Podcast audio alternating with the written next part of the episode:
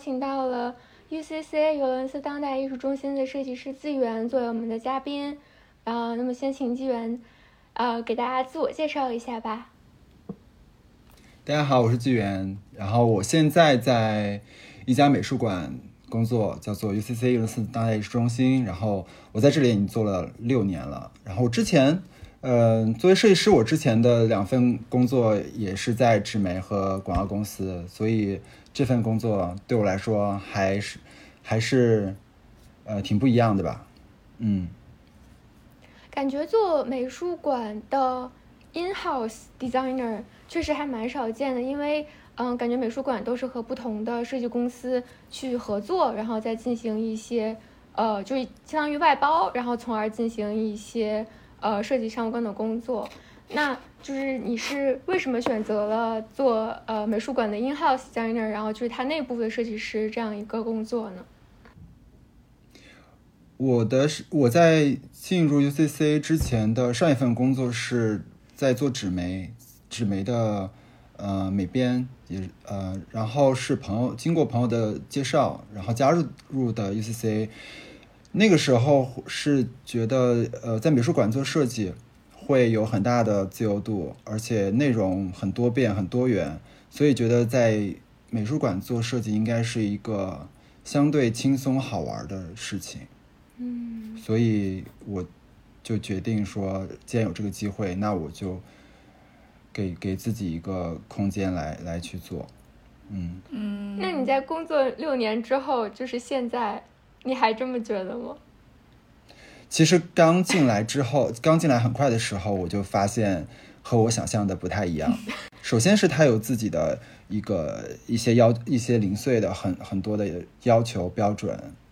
他会有很多的限制，所以你在你会觉得你在进入之加入他们之前，你会觉得自己好像有很多想法，有很多喜欢的形式，然后有一些呃自己很喜欢的很喜欢的方向吧，就是在在设计上面，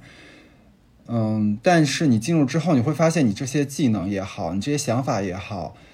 呃，如何去实践你的工作成果？就会是就会是一件很难的事情，就比如说，嗯，有的时候做展的话，因为是不是牵扯到就是合作方，就是比如说艺术家也好，或者艺术家所在的美术馆也好，他们可能本身会有就是对设计上会有一些要求或者一些限制，是然后会不会导致就是有的时候作为美术馆。就是办展的这个美术馆 in house 的设计师，有的时候要去和他们沟通交流，就并不是说，呃，会有很大的发挥的那种空间。对，我觉得在我觉得真正开始 ECC 的设计工作的时候，一方面是它有很多的自身的一些限制，特特别是比如一些排版上的文字上这种很具体的，嗯。可以能够列出来的一些限制以外，更多的是一些无法特别明确的，比如说你做的这个东西，呃，包括我们现在其实，在招呃在招募一些设计师的时候，我们也也会很强调这一点，就是我们很相信大家的审美，很相信大家的的能力，相相信大家的技术，但是我们有一个很很难说清楚。呃，但是我们需要有个目标很清很明确的地方，就是我们需要是为一个品牌去工作、去打造。所以说，在一些视觉呃呈现上面，会存在主观上的东西，需要去把控制住，或者说是需要去营造。所以它就不能变成说，我觉得这样的很好看，或者说我这样这个形式时下很流行，那我们就朝那个方向去做。所以它不是单纯抓眼球就好的，嗯，一个一个一个过程，嗯，明白明白，我觉得确实是这样。就是我之前呃在公司实习的时候，为呃塞尚在伦敦 Tate 美术馆就是这段时间的那个展览，然后做过海报。然后一开始我就是看我们公司其他设计师做的，就是感觉非常好，非常新颖，然后运用了很多元素。然后到最后他们露出的海报就是一张画儿。然后一个字，就是就觉得跟跟你一开始想象的那些呃所谓的吸引人的概念，然后吸引人的视觉。然后到最后，在美术馆 in house 相应的人，就是因为我们相当于是外包嘛，然后他们自己的 in house 团队就是在接收了我们的概念之后，就做出了他们的选择和判断，就是说不行，然后就把那些花里胡哨的东西，然后全部都做了减法，然后最后进行了一个最直观，以他的作品为唯一，然后且主要的视觉一个露出，就觉得确实确实是这样。其实是海报的部分，或者说。一些最最核心、最最根基的这些部分，它的要求会介入，或者说这个这个视觉上的规范会更强烈一些。然后，但它更外部的一些扩展、延展，还是允许，还是有挺大的空间可以去做一些东西的。嗯，因为刚刚介绍说，纪元在美术馆的品牌部做设计师，就是设计经理这么一个职位。就是在美术馆内部自己的品牌部做设计，他的就是日常的一个工作是怎样的呢？就是我感觉应该是除了展览有一些需要的这种视觉视觉设计之外，还有一些比如说可能对，嗯，展览馆就是美术馆本身的这个品牌可能也要做一些设计啊，或者就是视觉上面的延展，就比如说。我前一段时间看你们在做 U U C C A 的那个贴纸，就是可能也是要选，就是做一些跟美术馆本身宣发有关的一些物料啊设计也好，能不能详细的说一下？那我先说一下我们部门，就是我所在的品牌市场部，嗯，它大概的工作内容，嗯，就是我们主要处理的就是从一场活动或者一场展览，它的呃文字的撰写。啊，设计的呈现，再到渠道，再到媒体的的推广，就是这样一整套的的操作。嗯，大这些大概就是我们部门最主要的一个工作线吧。这样，然后其中设计部分，呃，包含比如展览的你所看到的，从你从你看了解一个展览，你可能看到的广告，然后再到你来看展，你可能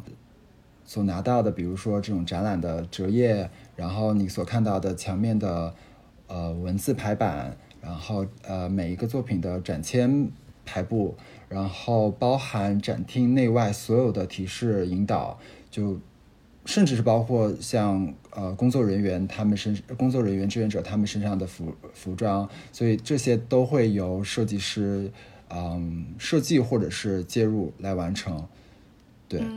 这是我们呃，这是这个部门和这个部门中设计师大致的工作内容。嗯嗯，那听起来真的还是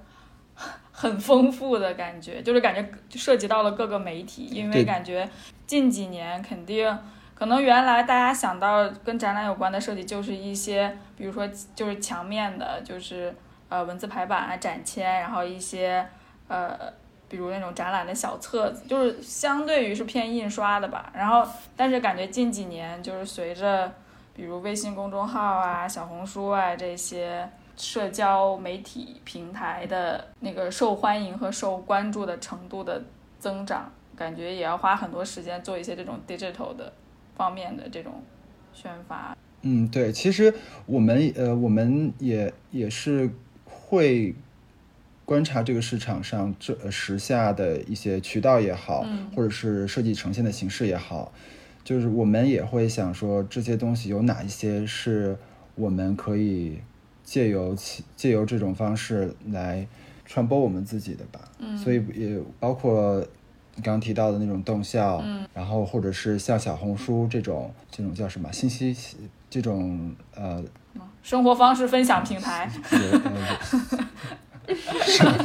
对，就是就是这种线上线上平，就是基于这种线上平台，然后它它包括像呃 Instagram，嗯，就是我们会把自己的内容在这些平台的投放的时候，会呃根据每个平台不同的形式，我们会做一些变动，嗯，然后也会符合每个平台自己的用户的浏览喜好、浏览方式，嗯，这样子我们都会做一定的调整。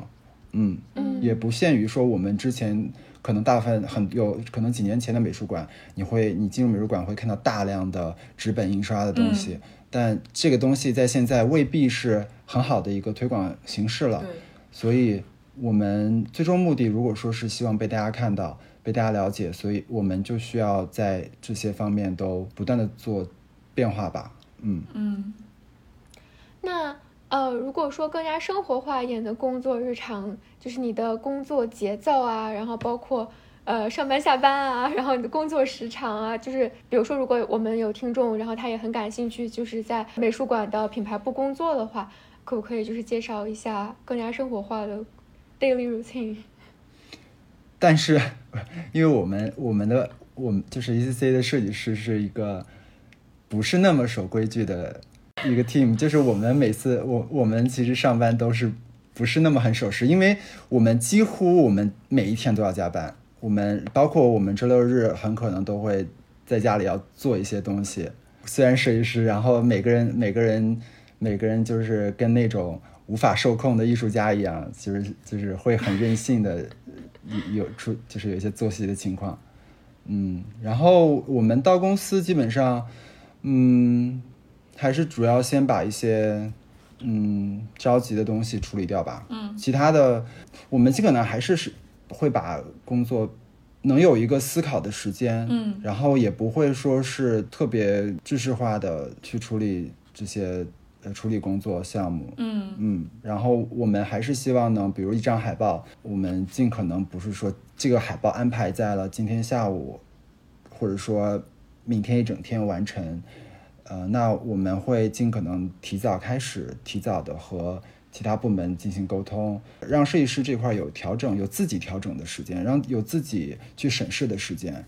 嗯，觉得这块还是比较轻松的。嗯，然后，嗯，在不太忙的情况下，我们还是挺自由的。对，有时候会去看看展览，或者是，嗯，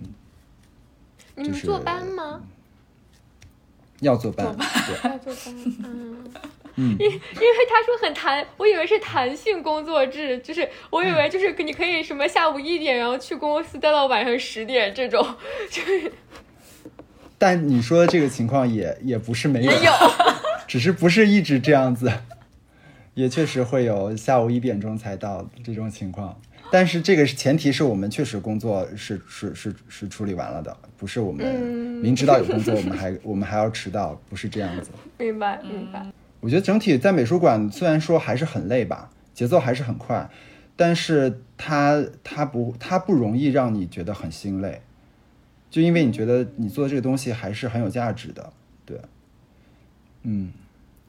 嗯，那我就是觉得说，因为在美术馆的话，你的甲方相当于是，呃，跟你联合承办展览的美术馆，然后或者说，呃，在 USA 举办展览的艺术家，那它相比于所谓的就是给你钱，然后雇你去做一些设计的甲方，那我觉得可能还是有一些不一样的。那你就是之前也在呃其他的就设计公司工作过，那你觉得在呃作为设计师乙方跟不同类型的甲方设计师或者比如说商业公司的老板、呃经理这样相处，就是聊设计的过程中有没有什么不同？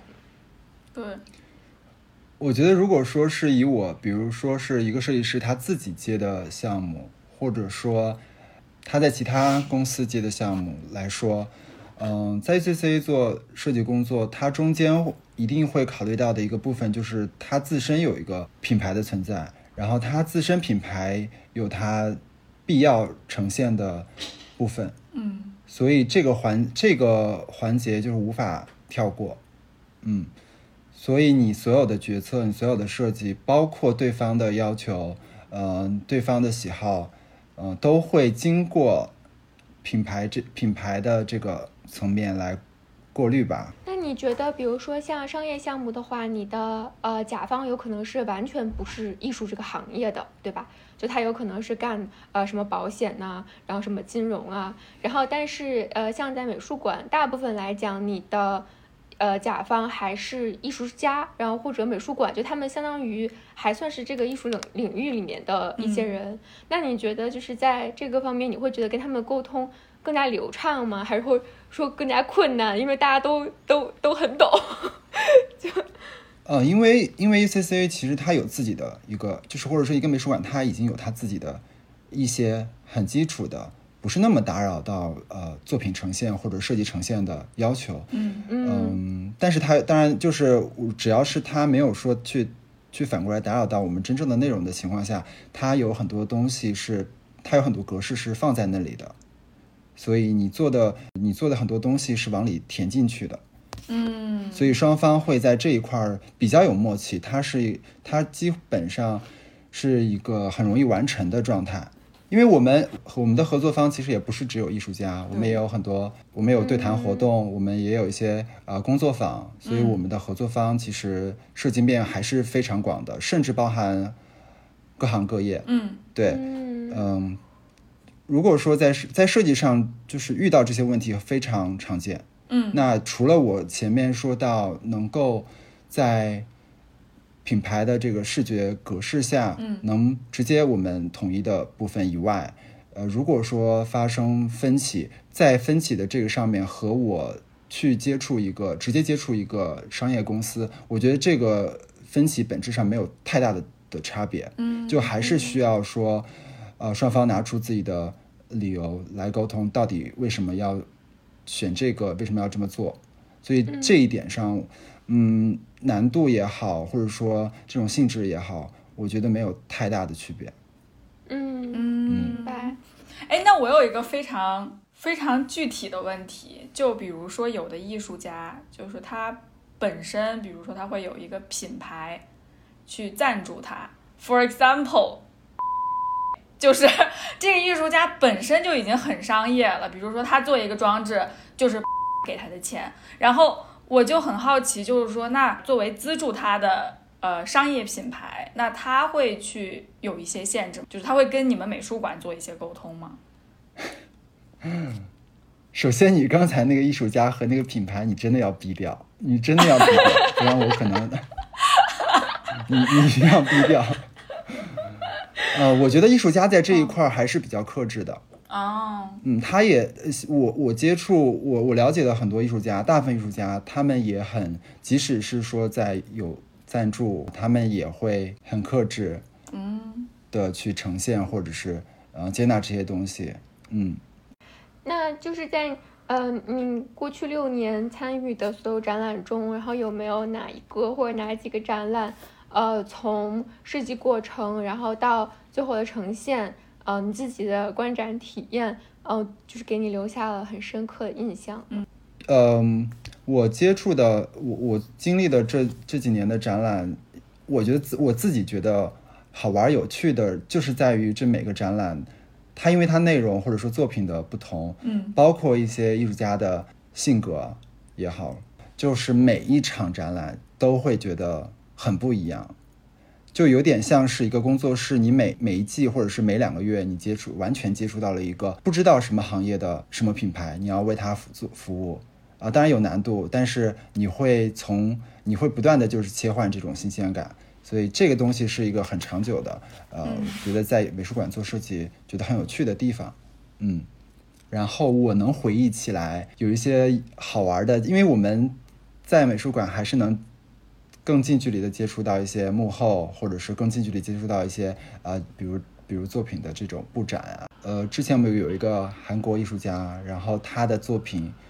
是有他那个作品形式，就是在整在那个展厅里边，大概用大概几百个好丽友派盒装的好丽友派几乘几的这样搭出来一个矩阵，所以后来那个展览就结束的时候，我们就为了不浪费这个粮食，然后我们就是猛吃，猛把猛把它吃完了。所以我现在看到那个好丽友的时候，我都我血糖就会直接飙升，完全不想吃。嗯，有很多还还有很多很多关于食物的部分，还有比如说是嗯去年的卡特兰，然后嗯它也会有一个，它不有一个香蕉在墙上嘛？对所以比如那个墙那个香蕉是呃最后呈现在那个墙上，它挂的这个过程也好，然后包括。它中途的变质啊什么，我们基本上每天就会去看一眼那个香蕉变成什么样子了。可以可以很近距离的接触到这种来一次两次展览呃的的观众体会不到的一些小东西。嗯，我觉得很多有趣有有趣的部分都在于一些像是一些布展过程，或者是一些嗯、作品形式也好，前期的构思，我们多少都能参与到里，在这中间就能就就你能不管是最后被否掉的一些方案也好，或者是一些妥协，我们都还是能完整的把所有有趣的部分都能就是都能知道这些有趣的东西。或者是有一些方案是艺术家提出来，但是可能他实他他很有意思，但他在实践上面就会有成本考虑，或者是会有技术难度上的考虑，就被 pass 掉了。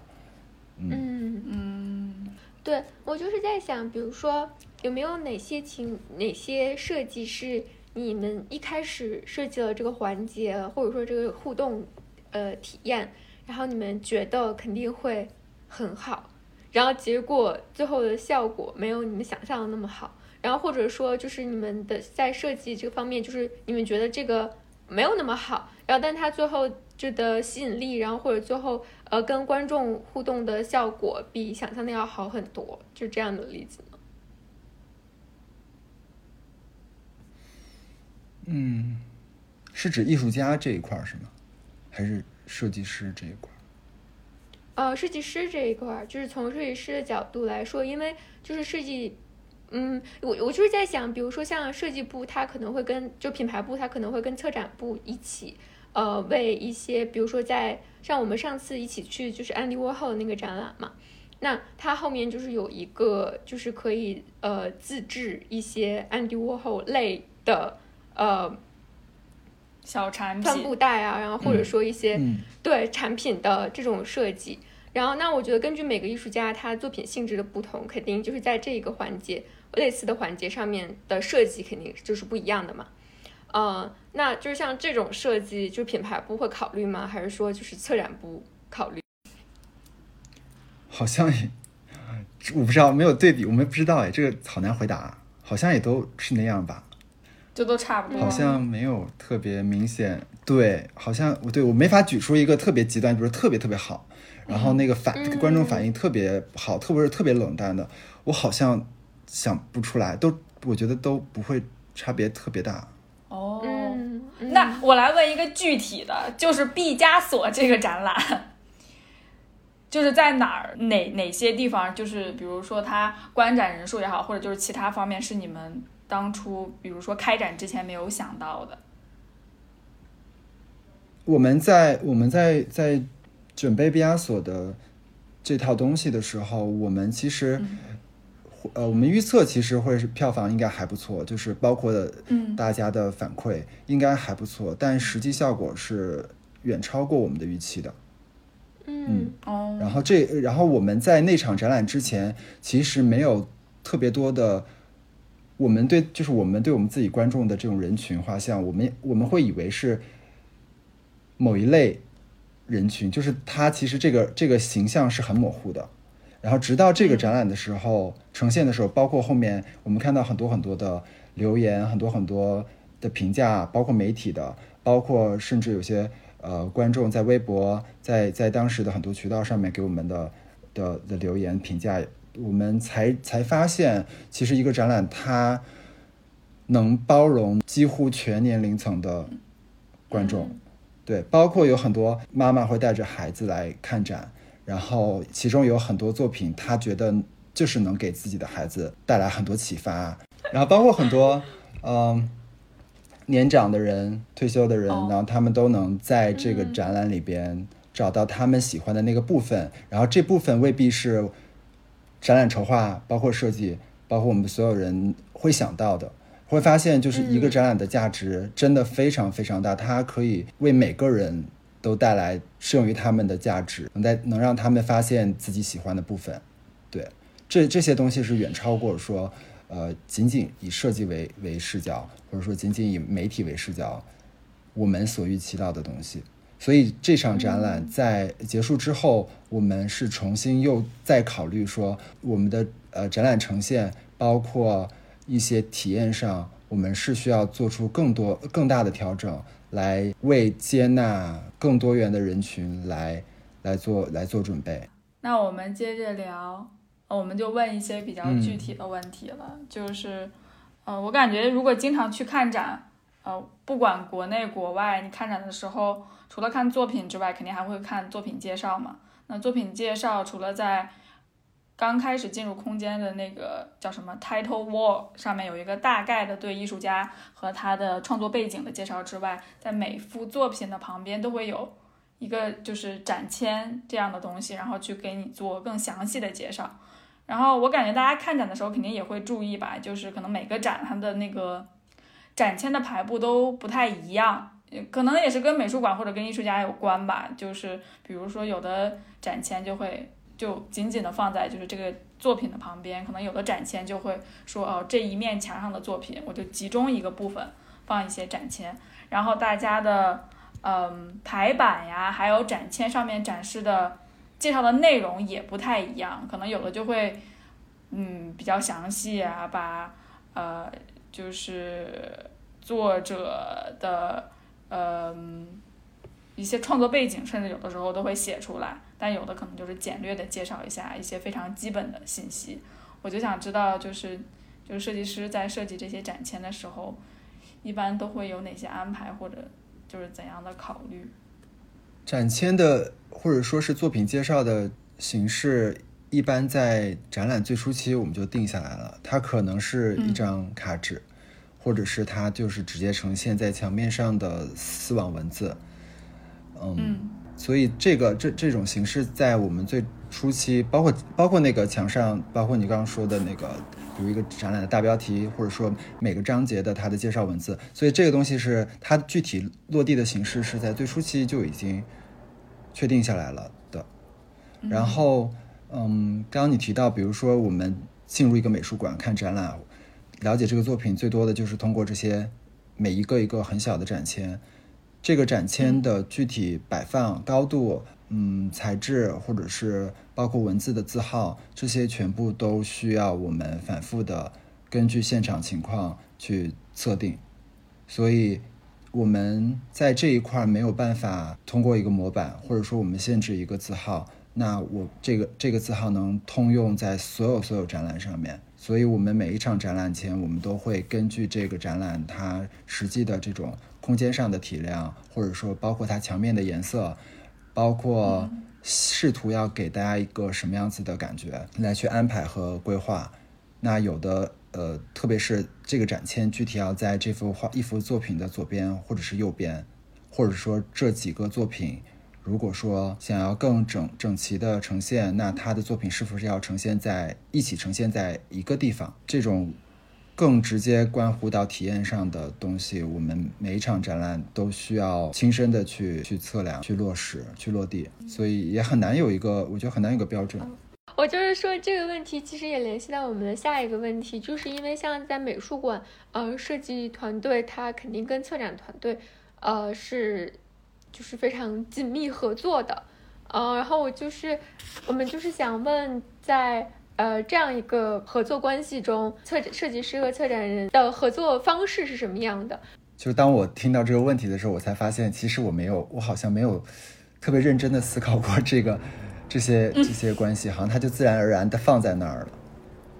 那比方说，你们接到一个项目，呃，就是在呃承办毕加索这个展览的时候，策展部门肯定会决定他是从毕加索。呃，他艺术生涯的每一个不同的时期，作为呃不同展厅的一个动线，来引导观众看观看这个展览，然后或者说是他以他不同时期的绘画风格为动线来引导这个展览。那这一部分，比如说是呃策展团队他们自己就是决定了说我们要怎么样去呈现，还是说他们会在接到这个毕加索展览项目的时候，呃，先跟设计团队开一个会。然后就说我们觉得怎么样呈现，可能在设计方面会有更大的吸引力，然后或者怎么样在呃，比如视觉方面，因为视觉其实也是呃观看展览一个非常重要的组成部分嘛，怎么能更很好的引导观众去呃理解这个展览的作品，然后这个艺术家的作品，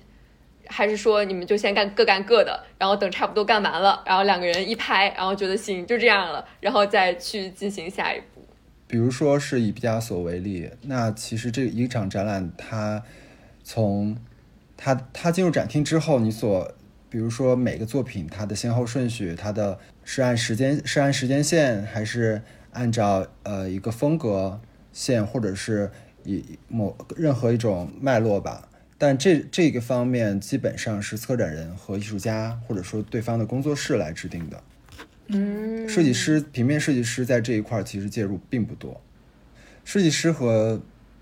展览部或者说策展人的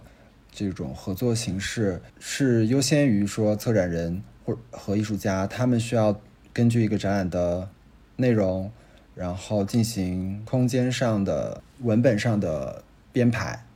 那在这一块儿，设计师其实介入的并不多。嗯设计师需要完成的，除了说这个展览它的它宣发上或者说它视觉上面的呈现以外，在一个展厅内去看一场展览，在一个展厅内，它这些内容如何更清晰的、更容易被捕捉到每一个章节它的段落，每一个作品它的文字呈现。所以，设计师主要是相当于穿针引线于这些内容之中。嗯所以很我我不知道，我觉得如果说非要分一个前后的话，可能策展人或者说艺术家这边，他们拥有绝对的这种优先的权利吧。嗯那比如说，呃，在准备一个展览的过程中，你们设计部和策展部开会的频率是什么样的呢？就是你们都会在哪些节点，呃然后觉得说，啊，我们两个部门需要讨论一下这个展览的方向。我们会在大约一个展览开幕前至少三个月的时候，或者是至少三个月的时候吧，然后我们会和展览部碰碰头，然后根据这个会大致了解一下这个展览大的内容体量，然后它最核心想呈现的部分，嗯。可能是回顾一个艺术家的一个一个艺术家一个时期的呃作品，或者是有一个艺术家想表达的主题，嗯。嗯。嗯，所以然后从这从前面的这个碰碰面碰面之后，再逐步的展开后面的设计和包含文字撰写、包含推广的方案，所有所有事情的时间点都会在后面逐步的展开，逐步的确定。嗯，我经常在看展的时候，我感觉好像不同的展都有不同的，也不能说最佳吧，就是一个比较好的一个看作品的顺序。然后有的时候我就会比较觉得手忙脚乱，就是可能比如说这个展厅，嗯，怎么你一进来你顺时针看就会感觉比较好，但是可能有的时候有的展厅，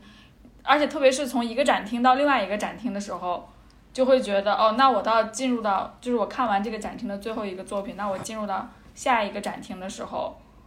可能是因为它作品的排布或者是空间的那个结构，有的时候就会不知道从哪里开始。那我想知道，就是既然你们都是设计展签的人，那你们在看展的时候会不会就不会有这样的困扰？或者你们就大概知道，就是我这个展厅我要一个怎样的顺序看，或者整个展我要先看哪个再看哪个？我觉得，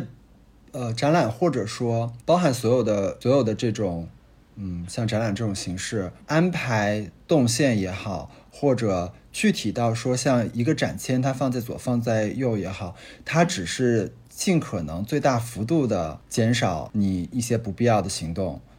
嗯，但是这个东西肯定是嗯次于说内容的呈现，所以如果说它的内容，它它比如是作品，它就是需要放在这个位置，会需要一个更重要的整体的排布，或者说整体效果的落地的话，那这一块儿就会为此牺牲。哦，嗯，我觉得，我觉得这种动线它只能说是相对而言，我们尽可能的去优化它，但它也不是说为了你的的观展的绝对顺畅，我们所有其他东西都会为此牺牲。其实这样损失更大。嗯，所以我自己是能还是能体谅说，有的时候会不是那么的顺吧。嗯，但这个还好，重要的还是作品的呈现。嗯，嗯，无法避免，我觉得。明白。比方说 UCCA，如果它其实有一个还比较完整的 in-house 团队的话，那它还会像呃，比如说我在伦敦，就是这边很多美术馆，它都在会外包一个公司，然后由 in-house 团队和外包的设计公司协商或者说比如说外包的公司给一些 art direction，然后 in-house 团队去筛选、落地、实现，这些它还会有这样的合作吗？我们大部分的展览都还是由 in-house 的设计师来完成，嗯是因为这就是设计这方面，像我我最初提到的，因为它需要保持它的调性，它需要保持它的一些嗯、呈现习惯，所以如果说我们频繁的在这一块儿去切换设计师，或者是去去某某个活动去找了一个呃外美的工作室，不见得效果会很好。嗯，明白。嗯就在品牌上面来说，我们还是希我们还是希望能够在不打扰作品呈现的时时候，保持品牌的一个风格、一个样式吧。但是我们还是会有一些商业活动或者是书籍，比如说我们有出版物，也会找很多的设计工作室、设计师来完成。嗯，那你们设计一个展览，就是全部的这些物料啊、露出啊，呃，一般大概需要多久？还是说根据展览体量的不同，花的时间不一样长？其实每个展览留给我们的设计时间都很紧凑，不管是大展还是小展。嗯，我们基本上，比如从一个展览开幕前的三个月，我们就会按照开幕去倒推我们所有物物料的截止时间。这样，嗯，前面其实还是有很多我们设计师这一块儿参与不到的部分，然后他们也确实会，比如策展人他们的前期的沟通，然后作品的运输这一块儿是会花很多很多时间，很多很多精力，中间会有很多出问题的地方，很多麻烦的地方，所以这一块儿，所以基本上每每个展览给留给我们真正设计、真正去尝试的时间是还是很紧凑、很紧凑的，但这个不会依据呃不会根据说是这一个是一个大的展览或者是一个什么样体量的展览而有所不同。大的展览外部的这种延展也好，或者说它配套的的视觉输出会更多一些。但这这些东西只能说是在呃这些东西可能在开幕后也会会持续的进行，也不是说当一个一个展览开幕之后，它所有的视觉所有的输出就结束了，就开始下一个，也并不是这样。就是因为之前你也说过你在广告公司还有一些纸媒工作过嘛，呃，而且刚刚也有提到，就是说其实呃在美术馆做这种视觉设计，很多时候还是呃在平衡内容的时候要有所保留的，就是不会说我怎么吸引人怎么做，因为可能更多的还是要考虑到。呃，就是怎么跟艺术家或者这个艺艺术作品进行一个更好的结合。那你有没有经验也好，如何就是在做这些展览设计的同时，让这个物料既让人们觉得，比如说这个展览结束后，我会愿意保存这个小册子，又不会觉得说哇，这就是一个非常单独的一个突兀的一个平面设计作品。我们在做一个展览的折页小册子的时候，还是优先于说我们所要呈现的内容有多少，是什么样子的。对，有的展览它更多的就是还是需要说更图像化一些，然后有的展览呢，它就有大量的文本输出，所以这也决定了我们，嗯、这个印刷品它到底是一个一张折页，还是说一本骑马丁。但我们每一个我们每一场展览，还是希望能够真正的根据这个展览的内容、这个展览的气质，包括艺术家的意愿，我们来量身定做、量体裁衣的去做这一份物料。然后这一部分其实也是在美术馆做设计师会觉得发挥最大或者最好玩的一个部分。嗯当然，它也还是需要一些很零碎的设计标准需要去遵循，但是它相对而言，在材质上也好，尺寸上也好，装订形式上也好，它的限制就会呃会有很多会有很多发挥的空间在这上面，嗯，然后我们也希望。呃，根据展览的不同，我们能够以更不一样的、更多的形式去呈现，然后能给观众不一样的感觉。但是我们当然也不会说是为了不同而不同，我们也不会说时下流行的一个什么东西，我们就去专去就去硬套。我们还是希望能够呃相对的尊重这个展览的内容，然后给大家一个不一样的、更好的、更新鲜的体验吧。嗯那比方说，像在美术馆做设计师，你会有呃设计上的遗憾吗？就是因为你的所有作品其实都是为一个品牌服务的，然后你可能很难去尝试一些其他设计师在做的一些很新的，然后很 in trend，然后或者说可能会引掀起某种新的审美潮流的东西。嗯、那你选择做一个可能需要一直做平衡和做减法的设计师，你会有就是从设计的角度、自我创作角度，你会觉得遗憾吗？我自己很感兴趣的是品牌的这个部分，包含一些营销或者是呃和设计的结合。我在做 UCC 的这个设计工作的时候，倒并不是说我很受限于说它的要求、它的一些限制、它的一些禁忌。应该说是我，即使是未来我去做一些别的，比如说是做一些别的品牌设计，那它也一定会有自己的一些规范、禁忌，一些很细小的要求。我自己觉得，嗯，做这在这里做这份设计的工作，我觉得很有趣的一个地方就是，你第一是需要熟悉它的规则，第二个是利用它的规则，嗯，这样。对它，它当然是不能像说一个工作室一样，你你每两个月或者三个月你就接到一个新的客户，那做完全不一样的东西。但那是一种，我觉得那那是一个很好玩的地方吧。但是当你在像是钻研一个品牌，或者说钻研一个品牌的呃限制，你去跟他做一些对抗的时候，呃，这种乐趣的体现也很不一样。我我觉得在做品牌设计，或者说是一个 in house 去做品牌设计，很有趣的地方就是它很像是在解题，就是你在花很长的时间去研究了一道题，然后你你能去想出它的解法来，是这样子。我而且这个经验，我相信一定能够未在未来一定是能够使用上的。对，我觉得有的时候除了就是设计师要有那种随机应变的能力，比如说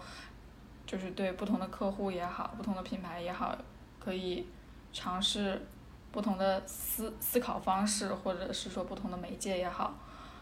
我觉得其实能持续专注的钻研一个品牌或者一个项目，这种能力也是非常的重要的。我有点像是你现在看到市面上的很多品牌，然后甚至它可能就是一个啊、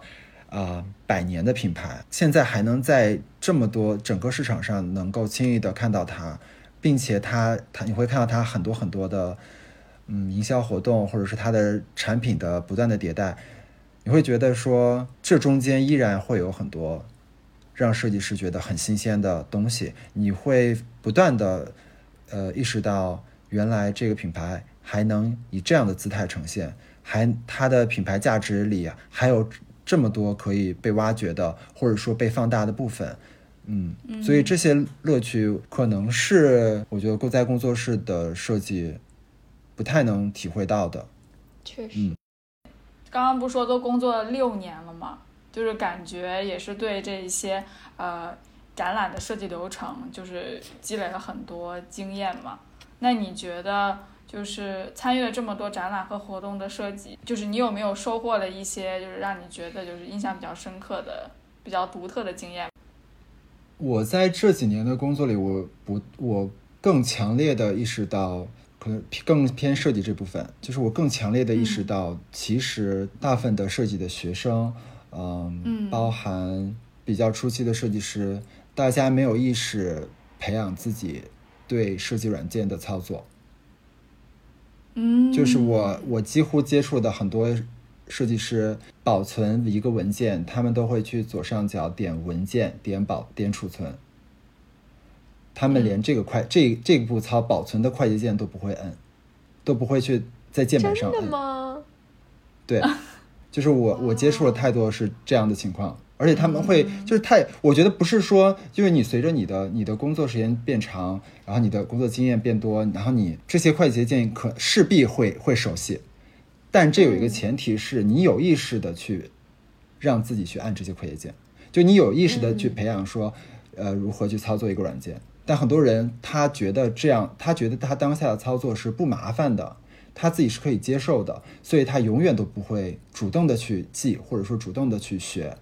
他认为这些东西没有太大必要。那未来我会了就会了，那未来我不会，可能也就也就这样也也无妨。对，但我不是说是就是设计的好的前提必须是软件精通到，我觉得也不太可能。就单一个 PS，我相信我呃大部分设计师连百分之五十的功能都用不到，可能百分之三十的功能都用不到。但不，我倒也不是说就是一定要说多么熟练、多么精通，去把那本 PS 的书全都背下来，倒不是这个意思。是你根据你所在的行业做所所在的行业或者所所工作的这个设计的内容，你还是需要主动的去呃熟悉一下你所使用的设计软件它的一些呃基础的的操作，嗯然后这个东西也会非常影响到你的效率，特别是。还不是说工作上的效率，特别是你在当你有个想法，你需要实现的时候，你如果说这些基础的这种操作你都不熟悉的话，那它会不断的打乱或者说打断你的操作，打断你的实施。嗯，这一块儿我我是我基基本上所有的设计实习生都是这样，就无一例外。然后但是这个即使是在我提醒下，我说你你保存的时候你就摁快捷键，你就不要再去左上角点了，就是这个都不行。就其实还有好多好多的那种操作是大家非常常用的，非常经常面对的，只是在没有别人提醒你的情况下，你不认为这是一个问题，嗯。你可能以为大家都会这么点，但其实很多人并不会这样子，而熟悉的人并不会这样操作。嗯，这个就是不是说只是只是觉得大家做的慢，或者只是个效率问题，就是你的手只有只能说只有说尽可能的跟上你的大脑，你才有可能嗯、呃把你那些很多的想法实施出来。嗯。嗯，就是我刚才想到说，我觉得这个情况它其实，呃，就像我我跟大可之前在 Lava 嘛，就是我们就经常会收到一些刚毕业生的作品集这样，然后你也能从他们的作品集看出不大会用软件，所以我就在想说，这会不会是就包括我自己现在在这边读研，然后我就觉得这是一个很大的就是教育形式、艺术教育形式上的问题。就是可能更多的时候在学校里，呃，学生会被认为你的创意或者说你的思想，然后你的概念，然后是大于一切的。但是同时，你真的进入社会了之后，你会发现，呃，需要你做 创意，就你可能很就从一个非常小的实习生开始，呃，你甚至根本就不会一下子涉及到呃整个概念的创意，然后整个品牌概念的把控这个方向。所以这个时候你所做的可能很多事情就是去，呃，熟练的使用使用软件，然后将你团队其他人或你自己的想法视觉化。然后我就觉得这个中间就是从学校到社会中间有一个巨大的改变，然后这个改变就是像你刚才说的，你得自己去填，然后才能填上。然后像我和大可上的那个大学，它就是就是逼着你去学了软件的感觉，就是他会告诉你这个东西特别重要，然后你要去学，然后有课教你做动画，然后就是这这那那，然后我就感觉还挺不一样的。嗯但是其实说白了，我的快捷键全、嗯全都是跟我同学学的，老师是老师也会教教软件，对，但是他就是仅他就是仅随口带一句，可能他跟大家演示一下，就是就是比如说我这个要求大家怎么排一下，然后我跟大家说一下哪些东西要设置，然后他可能哦，大家在拉这个文本框的时候，比如要摁哪个键，然后它能就是正好 fit 完全 fit 你这个文字的目前的这个轮廓，然后你要按哪个键，嗯他就提一下，但是更多都是。就是可能你在看别人做东西的时候，他特别快的摁那个东西，然后你就问他，你说啊这个是怎么怎么搞的，然后他就告诉你，然后你就记住。嗯就其实还是在还是有意识的学习。嗯，对，还是得自己。对，我觉得就是很多很多实习生，然后包括可能刚入职场的设计师，他们所有所有的这种设计上面的练习，全都只在工作上面。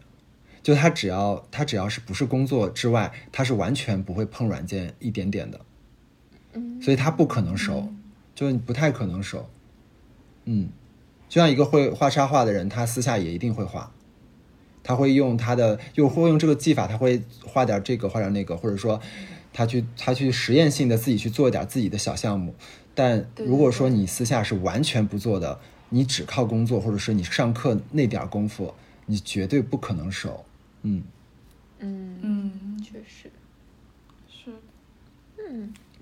那我在想，就是另外一个问题，就是相当于呃，比如说像我做设计师的话，然后他设计的流就接到一个项目设计的流程，可能是呃先做一些 research，然后呢呃就是给几个 proposal，呃给几个概念方向啊，然后呃可能就是有一个甲方在这个时候开一个会说啊，那我觉得你这个方向比较好，那我们就继续延伸啊，然后做剩下的需要的一些物料上面的露出。那作为就是呃美术馆的设计师，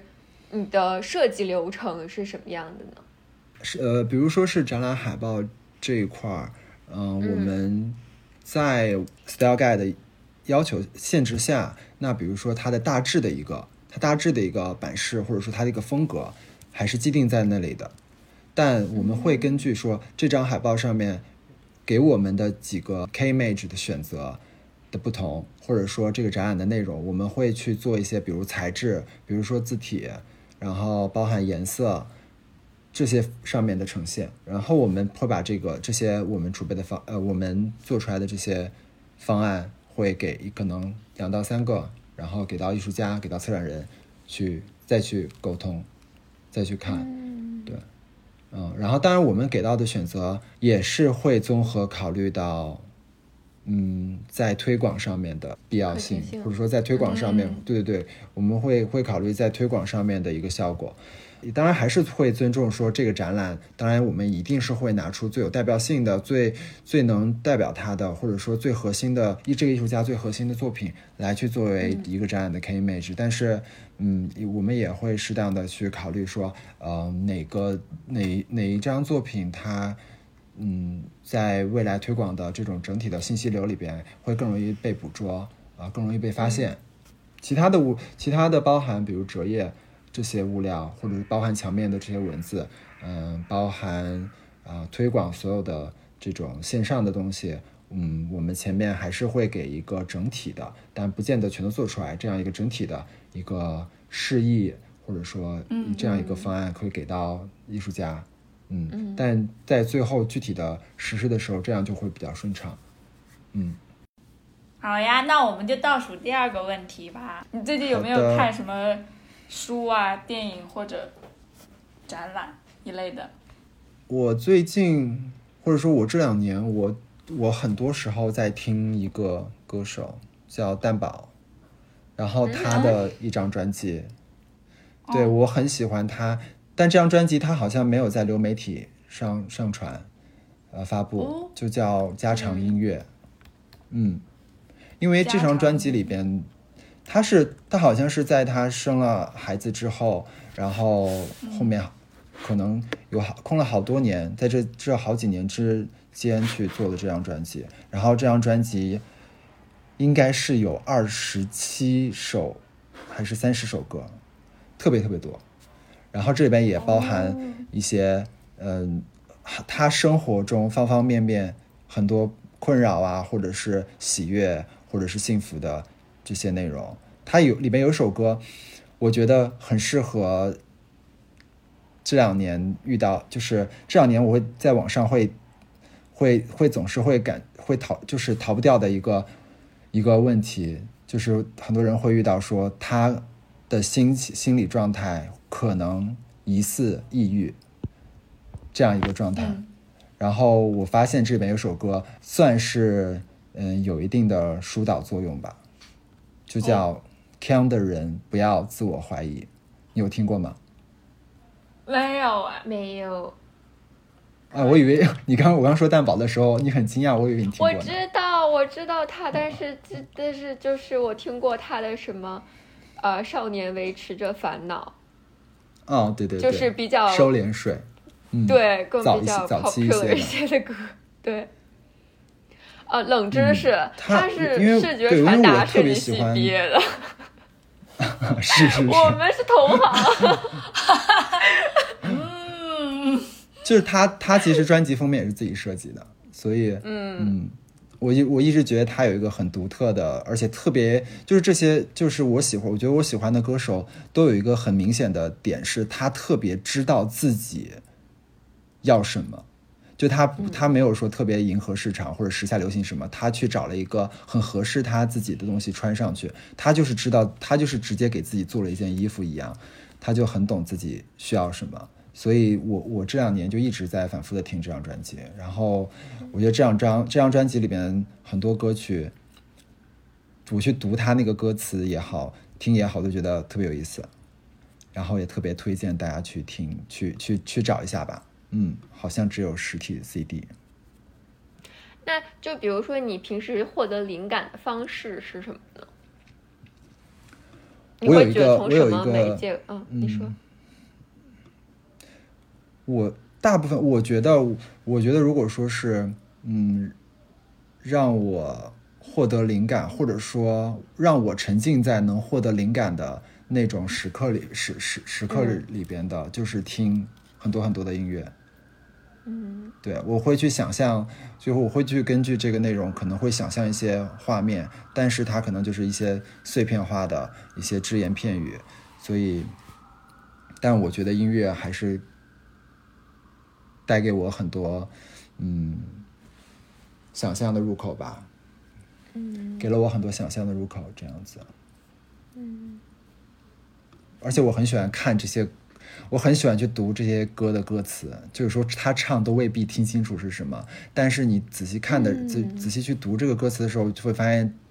写的特别特别好，特别特别有才华。嗯，对我也是一个一定要读歌词的人。如果那个歌歌我一个字都听不懂，我就我就算了，就它太不适合我。我一定要就是那个歌词能跟我引起共鸣，然后或者有画面才行。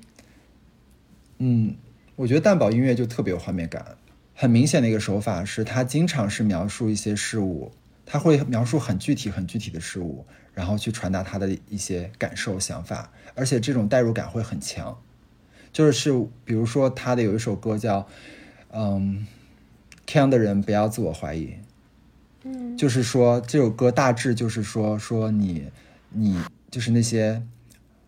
嗯，晚上睡不着，你就会一直反复的去在去思考，去去回旋你心里边那点事儿的那些人，就是你不要一直在自我怀疑，不要再一直在嘀咕，不要再一直在去去想。然后他歌词里面就会有有写到，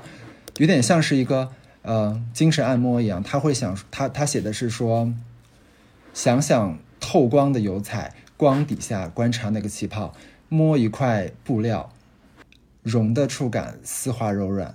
然后他，然后还说手指逆毛，就是你手指在那个毛上去画一个笑脸，就像一个块麂皮，你去画一个笑脸，然后你在手掌再顺着毛把它抚摸成表，抚摸成一个平面。他会，他会描述到非常非常具体的这种画面，而且他你就能感觉到他是在试图给你舒压，然后他也知道你一定是那种，他想像是在安抚你，他知道你是那种会想很多，会会思考很多，会自己不断的在午夜里嘀咕的人。然后他他，因为他之前好像也得过躁郁症，所以他很明白出现这种精神状况的时候，他该如何，他是曾尝试如何让自己走出来的，嗯，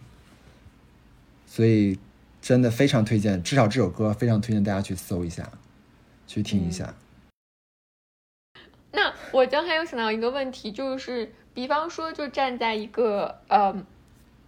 刚刚毕业，然后他要找工作这个角度，对吧？那他就可以选择是去一个设计工作室，然后或者一个大厂，还是说去选择一个美术馆？啊、那你觉得，嗯，如果他想要选择在美术馆做一个设计师，你会给他什么样的建议呢？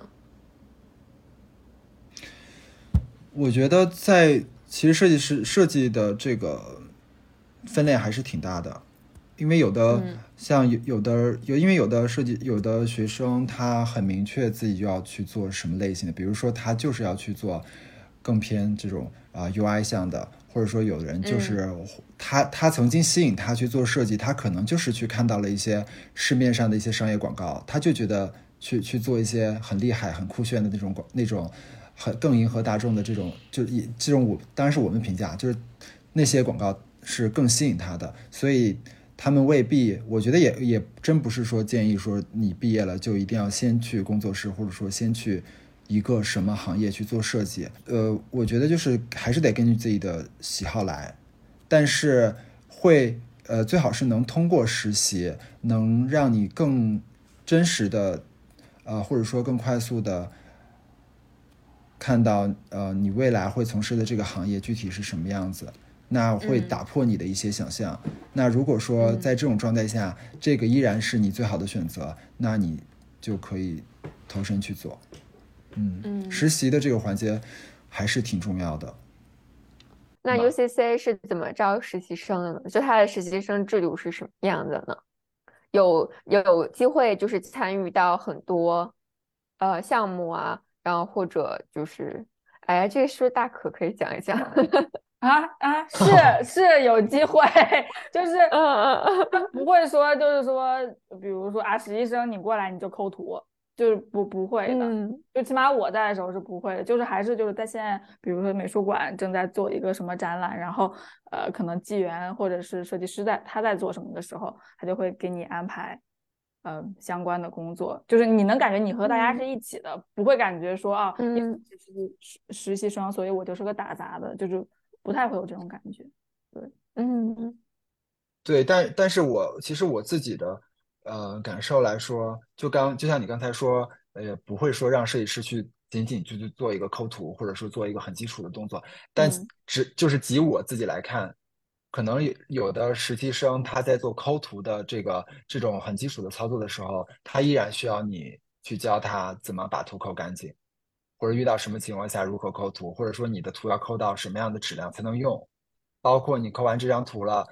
是后面的设计师还要再用你这个素材，所以你抠的这个图，你的文件处理或者图图层处理是要方便于后面这个人使用的。嗯，所以仅仅只是抠图这个东这个东西，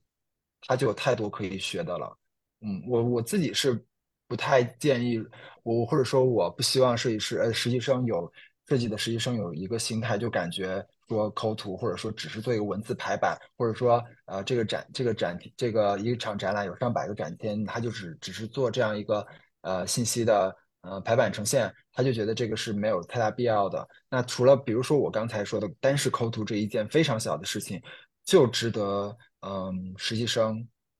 可以去锻炼学习的，包含包含我们后面比如说有展签的这种排版，那当你一个人面对上百个展签，那如何？能够嗯保持他们的一致性，那包含你如何做，如何处理，或者说如何预设你这个文件，才能让你的文件更便于后期的修改、后期的调整。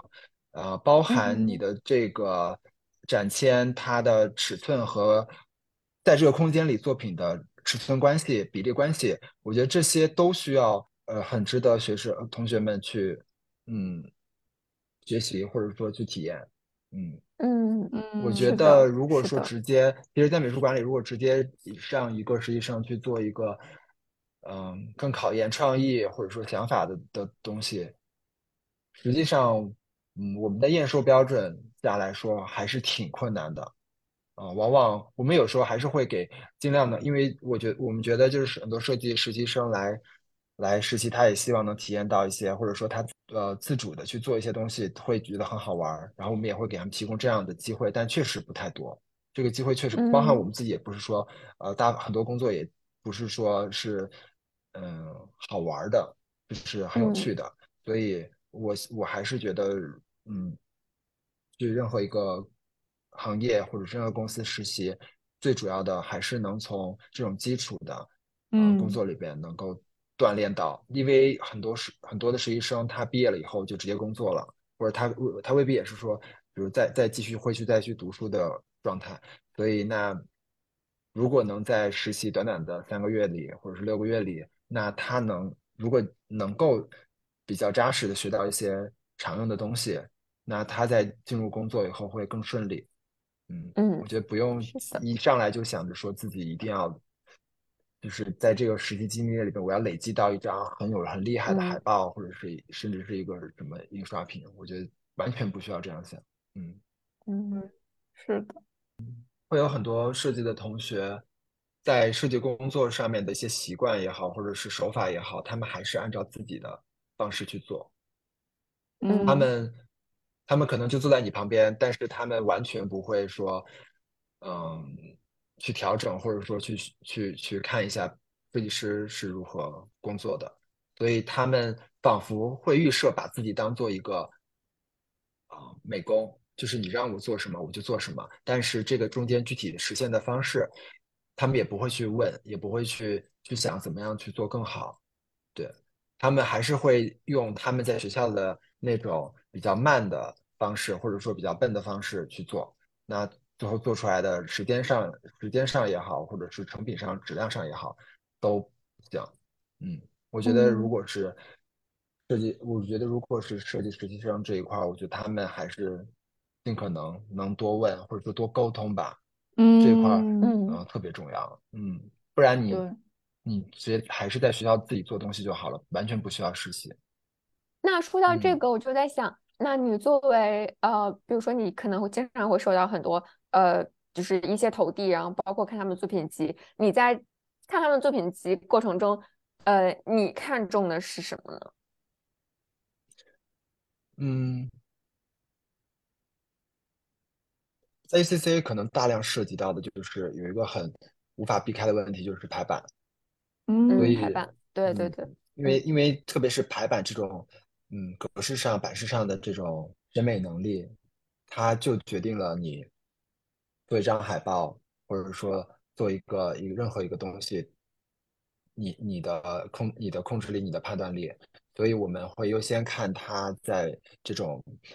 啊、呃排版上面，或者说是这种海报的这种设计上面它的能力。然后其次嗯才会看，比如说他的创意，或者是他的插画能力这些其他的部分。嗯，我们嗯会更优先看他的排版。对嗯，对的，所以就是熟练掌握软件还是非常重要的。对 对，无法避开。对的，就是不能太眼高手低这样。嗯，嗯，是的，毕竟实习一个实习生，可能他实习就是三个月，嗯所以他进来以后，如果他他的操作实在太手生的话，那当他软件稍微熟悉一点的时候，他就已经要结束实习了。啊，真的是，真的是。对，最后一个问题，我们就说，那来给大家嗯介绍一下今年要开的马蒂斯的展览。今年的嗯，北京和上海 ACC 会有还会有两场展览，在开年展之后还会有两场展览，那分别是马蒂斯和现代主义漫步。呃，马蒂斯，我觉得这个展览就很是很多很多人等了很等了，相当于是到现在已经一年了，然后我们还嗯是啊排除万难能把把它呈现在大家面前。这这个啊，这样展览我觉得也也能向大家保证，因为这样展览对我们来说也意义非凡。今年除了大家已经等待了一年的马蒂斯个展之外，嗯，还有一个展览要着重的推荐，就是嗯，集结了毕加索、保罗克利，然后也有马蒂斯，还有贾科梅蒂等等的艺术呃现代主义大师的作品的一场展览，叫《现代主义漫步》。希望今年大家无论任何季节都能抽出一下午的时间来在 CC 亲身的感受这些作品。嗯，因为我 看到那个现代主义漫步这个展览是先在上海的 UCCI 在六月份的时候就开展了，对吗？对，就是呃，马蒂斯和现代主义漫步这两个展览会分别在北京馆和上海馆嗯呃交换展出。哦，嗯对，然后现代主义漫步其实是这这个展览的第三站，然后头两嗯站分别是大阪和东京。嗯，嗯，我觉得挺好，就是让大家在欣赏这些大师作品的同时啊，也通过我们这期节目看一下那个设计啊，在这个展览之中起到了什么样的作用，多一个维度理解展览。对，确实是，而且我觉得，嗯，参与设计这种大展，其实要花费的精力和对能力的要求还是比较高的。嗯，对。跟我一起，然一直想，一直想，一直想，一直想，一直想，一直想下去。的人千万不要自我怀疑，不然就会一直想，一直想，一直想，一直想，一直想，一直想下去。的人千万不要自我怀疑。谢谢大家收听今天的节目，拜拜，拜拜。拜拜。一直想下去，人千万不要自我怀疑，不然就会，一直想，一直想，一直想，一直想，一直想，一直想，一直想，一直想。